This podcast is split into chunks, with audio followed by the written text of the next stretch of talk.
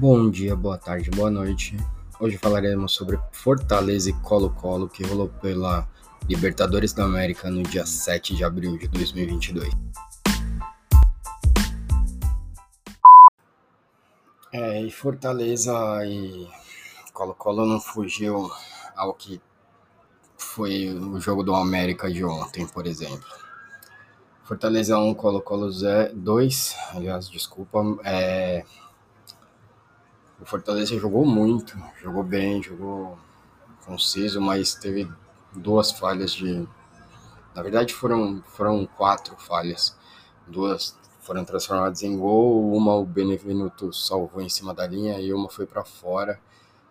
O resto foram chutes no meio do gol. O goleiro Max não teve nem tanto trabalho. Mas o problema do Fortaleza é que o Fortaleza não conseguia, che não conseguia finalizar as jogadas. Até criava, criava, criava e não finalizava. É, para mim não deu para entender o Renato Kaiser como reserva. Foi muito esquisito. O Lucas Crespim também no banco para o Lucas Lima ter jogado. Para mim o Lucas Lima é assim, não que ele jogou mal, mas o Lucas Crespim a partir do momento que entrou e o Renato Kaiser a partir do momento que entrou na, no ataque deram outra outra cara para o time. Então, para mim, eu teria começado com os dois já. É, vamos ver o que o Voivoda vai fazer. É, foi uma derrota doída, porque derrota dentro de casa, primeira participação do Fortaleza. É, primeiro gol, né, marcado inclusive pelo Renato Kaiser, que é o que começou no banco. Mas, e assim, é, foi uma estreia, tudo bem, né? Existe o nervosismo da estreia tudo mais. Vamos ver o que que, o que, que o Voivoda vai fazer daqui para frente. É, destaque negativo foi pro camisa 15 do Colo-Colo, que eu nem lembro o nome dele, eu vou procurar aqui enquanto eu vou falando para vocês.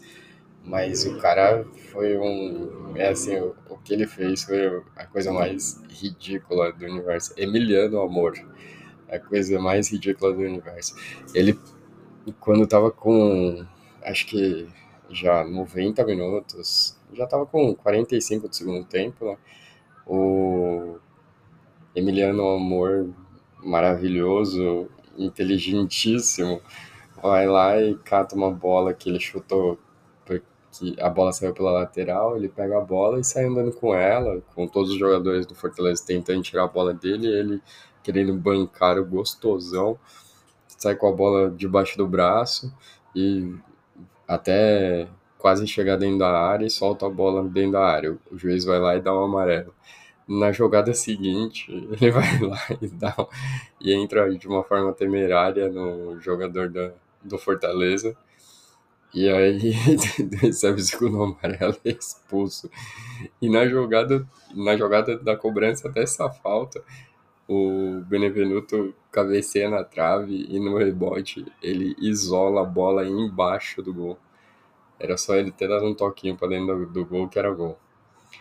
É uma pena pro Fortaleza, acho que merecia pelo menos um empate, mas eu, assim, na real, merecia a vitória, porque jogou muito melhor que o Colo-Colo.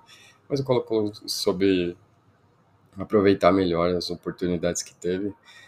É, é uma pena só. É, é, é uma pena o começo da, da Libertadores para o Fortaleza e para o América Mineiro, porque os dois times jogaram bem e mereciam resultados melhores. Vamos ver como é que vai ficar, né? É, daqui para frente, o problema do Fortaleza é que ele está no grupo do River e agora o Colo-Colo sai um passinho na frente deles, né? Sendo que eles jogaram em casa. É o mesmo problema do América Mineiro. Teria chance até de fazer uma classificação para as oitavas, mas por conta dessa derrota em casa no primeiro jogo, deu uma complicada. É, é isso, amigos. Um abraço a todo mundo e até o próximo jogo.